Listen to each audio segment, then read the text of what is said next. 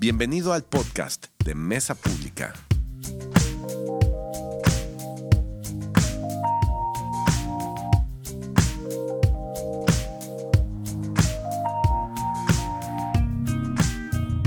Vamos a ver esta historia. Acompáñenme a ver esta historia. y está en Juan y dice, el vers- es Juan, o si quieren verlo en su celular, está, es Juan 20 del 1 al 18. Y dice, el domingo por la mañana temprano, mientras aún estaba oscuro, María Magdalena llegó a la tumba y vio que habían rodado la piedra de la entrada.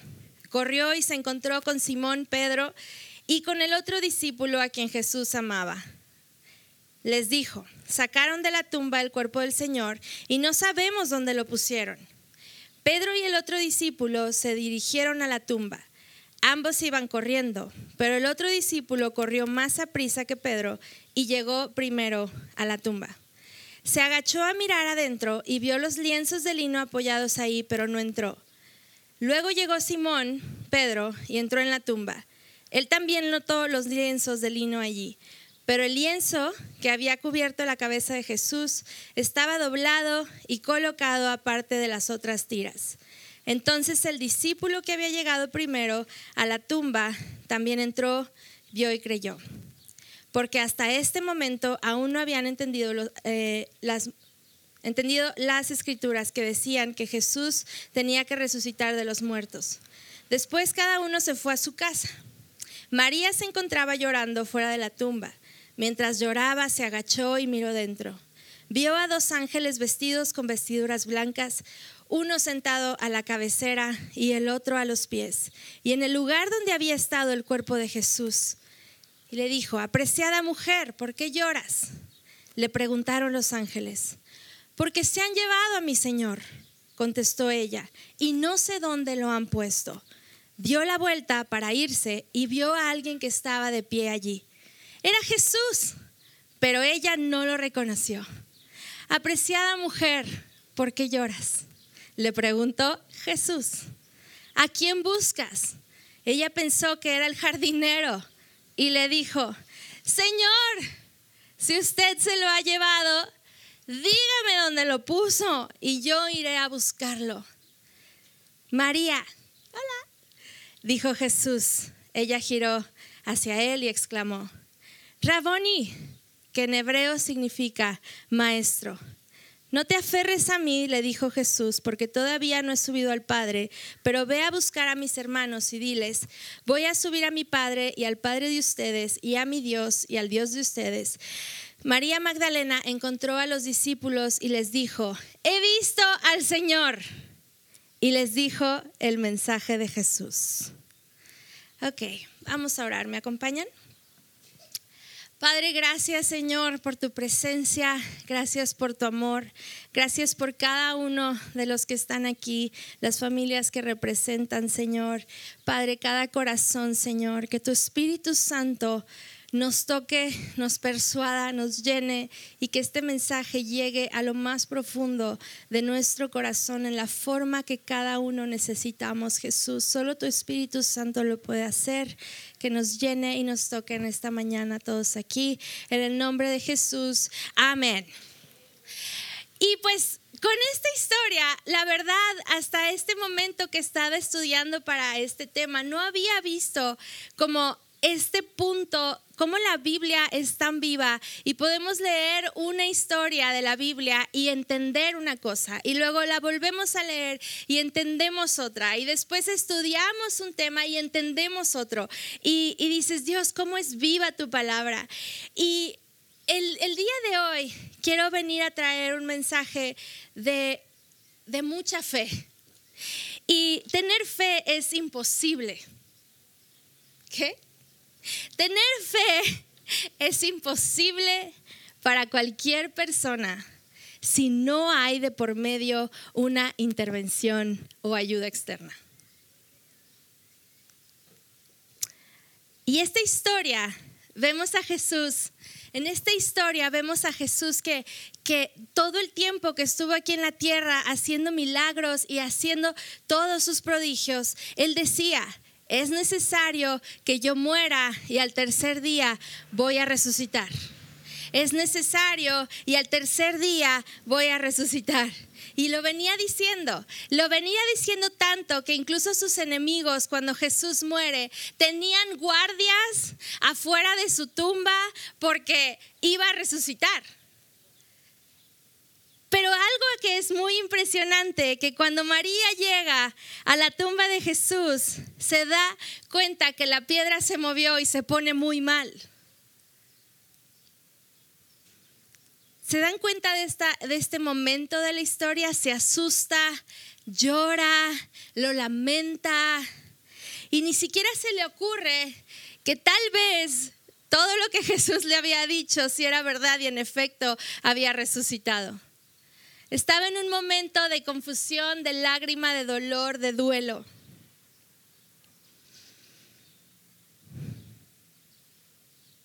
Creer en la persona de Dios y creer en la obra de Cristo no es algo que llegue naturalmente a nadie. No es parte de naturaleza. No podemos producir en nosotros una fe salvadora en Jesucristo por nuestra propia capacidad. Qué grande, ¿no?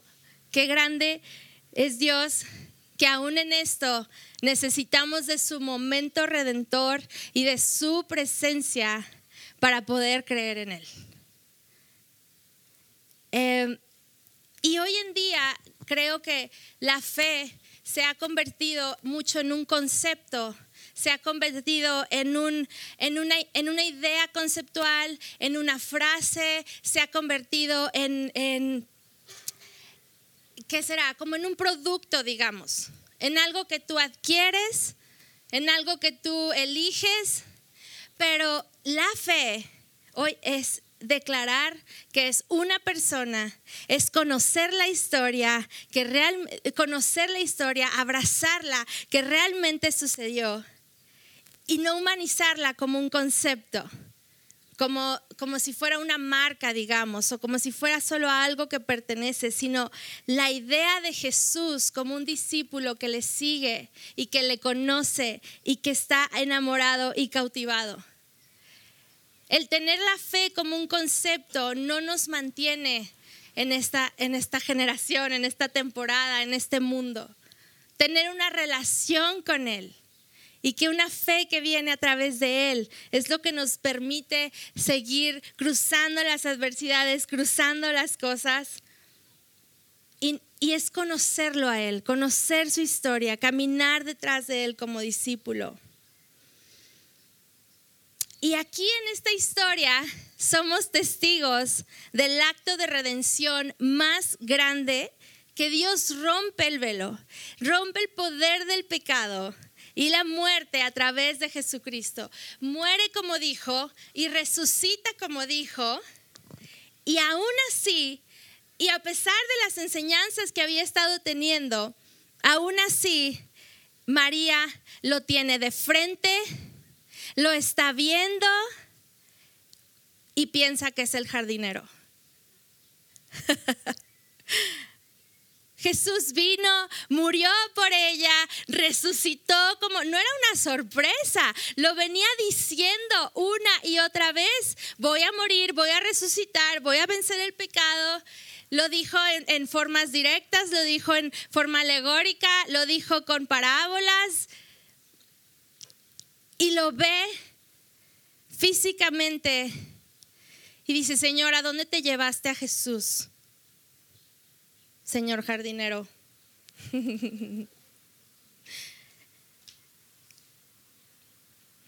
Tener fe. La frase de hoy, si tomas notas como yo que soy de plumitas, tener fe es imposible sin la intervención sobrenatural de Dios mismo.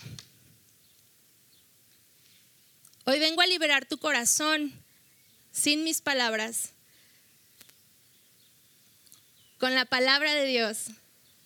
Tener fe es imposible sin la intervención sobrenatural de Dios mismo. Para que María pudiera ver a Jesús mismo, Jesús tuvo que ser revelado para ella. Sus ojos humanos no podían verlo. Aún si, Jesús no hiciera ese milagro en ti y en mí de atraernos, de persuadirnos, Él pudiera estar aquí y tú y yo decimos, ahorita no, jardinero. Y esto nos libera porque muchas personas se preocupan de no tener suficiente fe. Están demasiado preocupados por sus dudas. Pensamos que la fe es ubicar mi mente y mi corazón en el estado correcto y al final termina dependiendo otra vez de mí. Termina dependiendo otra vez de mí. Y vemos la fe como algo frágil Vemos algo que si te volteas se te fue la fe. Y agárrala, como jugando al globo. Juego con mi hija al globo al, aire. Es como la fe, ahí va. Y agárrala que se te va. ¡Ay, ya me porté mal! De que, ¡ay, estás con el globo en el aire! Creemos que la fe a veces es así de frágil porque depende de mí, depende de mis acciones, depende de mi agilidad espiritual para detener el globo de la fe en el aire. Y lo dejamos para personas que realmente sí pueden mantener el globo al aire. Pero les vengo aquí a decir un secreto. Nadie puede mantener el globo en el aire. A veces creemos en la fe, otro ejemplo, en mi vida personal también, que la fe es algo que haces y te dispones dentro de ti para creer en Dios. Ok, hoy sí. Ok, Jesucristo. Hoy sí. Este, como ir al gimnasio en la mañana. Lo vivo todo el tiempo. ¿Sabes? O sea, sabes que es algo que necesitas. Sabes que es algo que te va a hacer mejor persona. Sabes que te va a costar trabajo, pero al final te vas a sentir muy bien. Sabes que cuando vas, aunque vas muerto de flojera, Alfred siempre me dice, ándale, acuérdate cómo te sientes cuando regresas, porque siempre regreso de que, ay, qué bueno que fui. Y, eso, eso me sirve un chorro cuando Alfred me dice, acuérdate qué dices cuando regresas. Ok, voy por eso. Y es de que, ok, voy a ir al gimnasio y ya voy voy al box, iba a venir Laca hoy, mi, mi entrenador, y, y, es el, el, ok, me voy a despertar, voy a ir y estoy, y cuando regreso me siento la mejor persona, saludable y todo esto, ¿no? Pero ¿qué pasa? No todos los días soy esta persona. Hay días que la vida me da unas buenas cachetadas en la noche y no tengo la energía para levantarme a las 5 de la mañana, hay días que mi cuerpo no quiere hacerlo y le hago caso y nos quedamos. Y ahí me siento la peor persona después de que, porque aparte lo sigo, en, esto me pasa muchísimo, porque lo sigo en Instagram. Entonces ya estoy así a las 9 en mi cama viendo yo, ay, ellos sí fueron. Y te sientes súper mal. Y dije, Dios, es el mejor ejemplo de la fe. Es el mejor ejemplo de la fe, siento. Perdón por hacerlo obvio, perdón, querían entrar. Este es el mejor ejemplo. Porque cuántas veces dices, sí, voy a ir a la iglesia, voy a leer mi Biblia, voy a orar, oro por ti, ando bien orando, ¿qué onda? Aquí traigo milagros y todo, pero luego viene la vida y no vas al gimnasio, o no vas a la iglesia, o qué más, ¿y qué te sientes? La peor cristiana, el peor ser humano sin fe. Y creo que eso es lo que hemos humanizado la fe. Y este mensaje pienso que te va a liberar porque a mí me liberó de una forma impresionante. María no creyó hasta que Jesús se encontró con ella. Ella estaba agitada, repito, asustada, llorando. ¿Cuántas veces has estado así? Yo muchas. incapaz de ver a Jesús a pesar de que él estaba enfrente suyo. Pero, amo los peros de la Biblia. Son lo máximo, ¿no? Pero Jesús despeja su mente y su corazón. Y ella cae a sus pies. No sé si lo dice la Biblia, pero de seguro. Y le dice, maestro, papi, no creía en ti, pensaba que eras el jardinero, pero eres tú. Y ese fue el primer momento con la primera cristiana donde Jesús le dice, ven, aquí estoy. Y tú y yo, y me quiero poner en la primera fila, necesito su ayuda personal. Es imposible, dice su palabra, agradar a Dios sin fe. Y este, este, este versículo toda mi vida era como, ay Dios, no, es que es imposible agradar a Dios sin fe. Es que es imposible agradar a Dios sin fe. Es imposible agradar a Dios sin fe. O sea, wow. Pero cuando vemos que también está el versículo que dice que Jesús, que Dios es el autor y consumador de mi fe todo este versículo tiene otra perspectiva. Porque eso significa que es imposible agradar a Dios sin Jesús. Amén. Y ya tenemos a Jesús. Y ese fue el regalo de Jesús. Entonces si viviste asustado como yo unos años, hoy puedes ser libre porque ya le agradas a Jesús, porque Él dio a Jesús por ti. Es imposible agradar a Jesús, a Dios sin Jesús, por eso Jesús lo mandó para que muriera y al tercer día resucitara, a pesar de que lo veas y pienses que es el jardinero.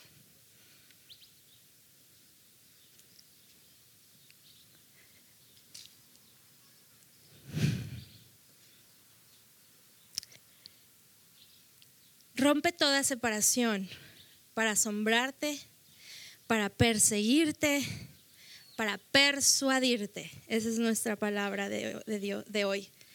Dios te persuade a ti. ¿Sabes qué es la fe? Investigando aquí, para, de verdad, no saben todo lo que aprendí. ¿Saben qué es la fe? Si lo, si lo vemos, lo, lo encontré en una definición griega es súper interesante estudiar la Biblia así. Y la palabra más usada en fe en griego en el Nuevo Testamento para fe es pistus. Pistus, que significa persuasión divina.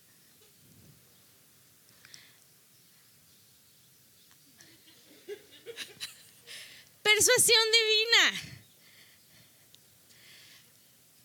Ah, entonces cuando Jesús está diciendo, por la fe de Abraham, por la fe de Isaac, Noé y todos esos superhéroes que hoy nadie trae su capa de superhéroe, todos esos héroes que los lees y dices, wow, Jesucristo, esto está hermoso, qué bueno que lo hicieron ellos. Pero dice, por la fe, por la persuasión de Dios en ellos. No es que ellos tuvieran una fe sobrenatural humana. Les repito el secreto, nadie puede detener el globo en el aire. Ese mismo Dios que persuadió a Abraham para entregar a su hijo, único hijo, es ese mismo Dios que está persuadiendo tu corazón. Es ese mismo Dios que está, que está corriendo detrás de tu corazón. Y esa es la fe. Qué hermoso, ¿no? Entonces, cuando hemos comercializado, industrializado la fe de que tienes fe, Él me persigue y esa es mi fe.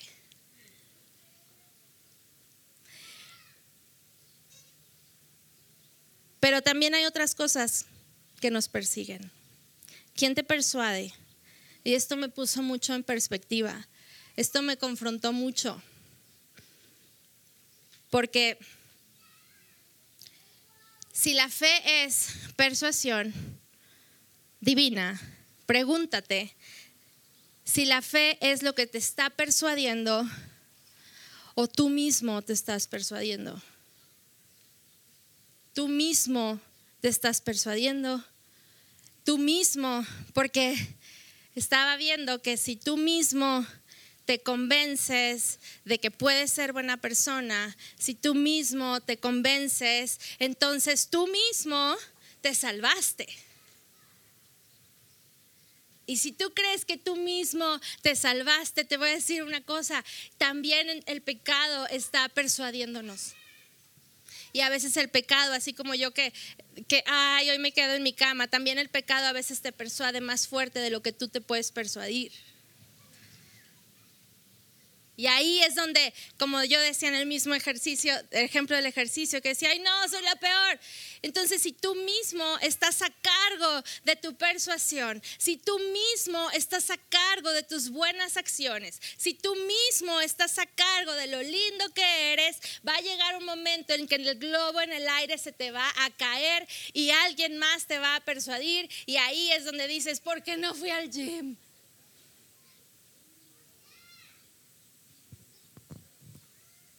Este es el peligro. Es que después como creyentes o como cristianos creemos que somos los mejores al tener fe porque nosotros mismos estamos persuadiéndonos a creer en Dios.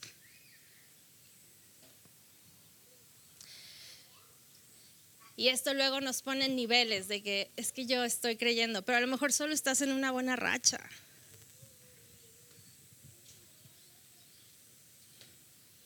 Y vemos en la vida a estos personajes maravillosos que dejaron todo, dieron todo a sus hijos, sus vidas, y dices, wow, yo no puedo, yo no tengo lo que ellos tienen, realmente son maravillosos. Y ese es un error, porque esas personas están siendo persuadidas. O sea, fe. ¿Estamos siendo persuadidos? Y esto es algo divino, esto es algo del Señor, esto es algo de su Espíritu Santo. Ni siquiera mis palabras te pueden persuadir hoy. Ni siquiera este mensaje te puede persuadir hoy. Si Jesús mismo, estando frente a María en la tumba vacía, ella no lo pudo ver, el único que puede usar estas palabras que salen de mi boca y llegar a tu corazón es el Espíritu Santo. Y por eso cae en cada uno de nosotros de una forma diferente. Em, de hecho, perdón, voy a tomar poquita agua. Si te preocupa, porque yo he estado ahí, entonces a lo mejor a ustedes también, o a lo mejor a ustedes no les ha pasado, pero si te preocupa no estar teniendo suficiente fe, escribe las palabras, esta podría ser una señal de que Él ya te está ayudando a tenerla. El que te preocupe que no sabes si tienes la suficiente fe, es que Él ya empezó a perseguirte. Que tú estés aquí es que te está persiguiendo. Y ni siquiera somos capaces, escucha esto, de desear verdaderamente a Jesús, a no ser de que Él ponga el querer como el hacer en tu corazón. Sentir la ausencia de Jesús puede ser una señal de que lo tienes enfrente.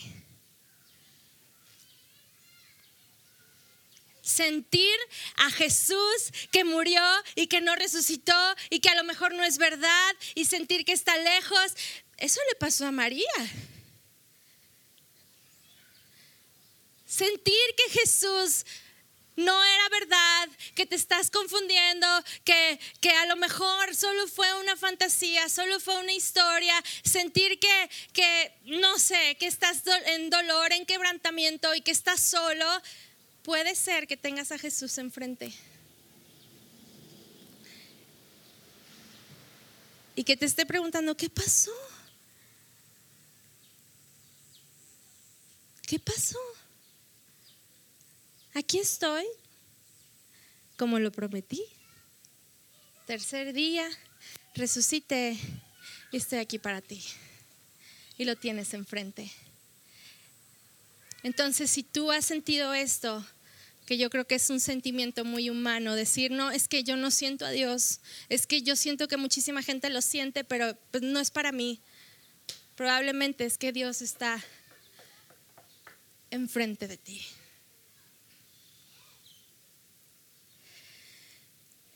Y algo hermoso, en Mateo 19, 26, se los puse ahí. Jesús los miró y les dijo, humanamente esto es imposible. Humanamente hablando esto es imposible, dice en Juan, digo en Mateo. Pero para Dios todo es posible. Humanamente lo que tú y yo estábamos destinados a saber y sentir era esta, este abandono. Humanamente eso era lo que era posible. Pero Jesús vino a hacer lo imposible y vino a darnos su abrazo en este abandono. Porque no nos abandonó, porque resucitó. Porque resucitó y al tercer día Él estaba aquí.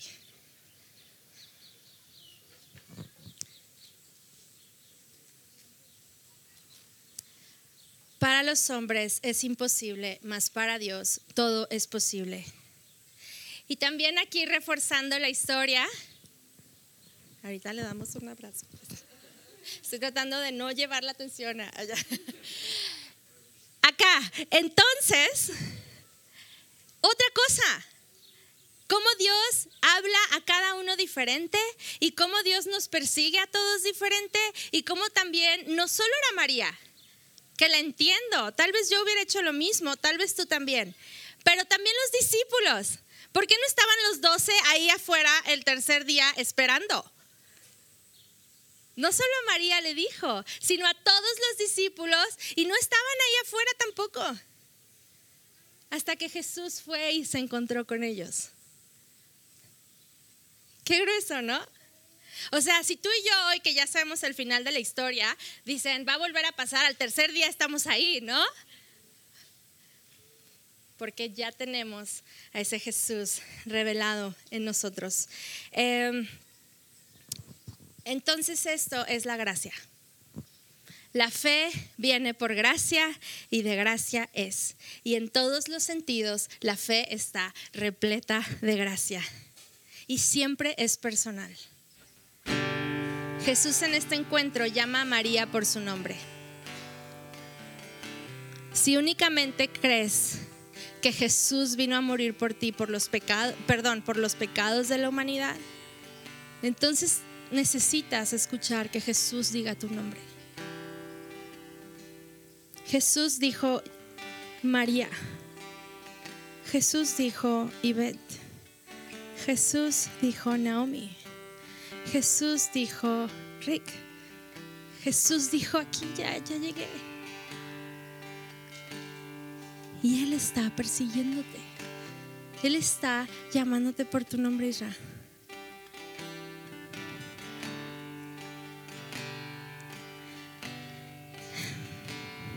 María corre frenéticamente en sus propias fuerzas buscando al Jesús equivocado. Un hombre muerto, un hombre pequeño, un hombre incapaz. y así jamás lo hubiera podido encontrar, a menos que Él la buscara a ella. Jesús viene a ella, Jesús viene a ella, Jesús viene a ti y te persuade con su ternura, con su corazón y te habla personalmente. Diferente a cada uno de nosotros. Y viene a María por gracia y no por sus esfuerzos. La salvación, escúchame bien, no es un registro de tus obras, las cuales vienes y le presentas a Dios para que te salve, sino es un registro de lo que Dios me da a mí, el cual ya soy acepta y limpia delante de Él. Y así, la fe es un regalo para ti.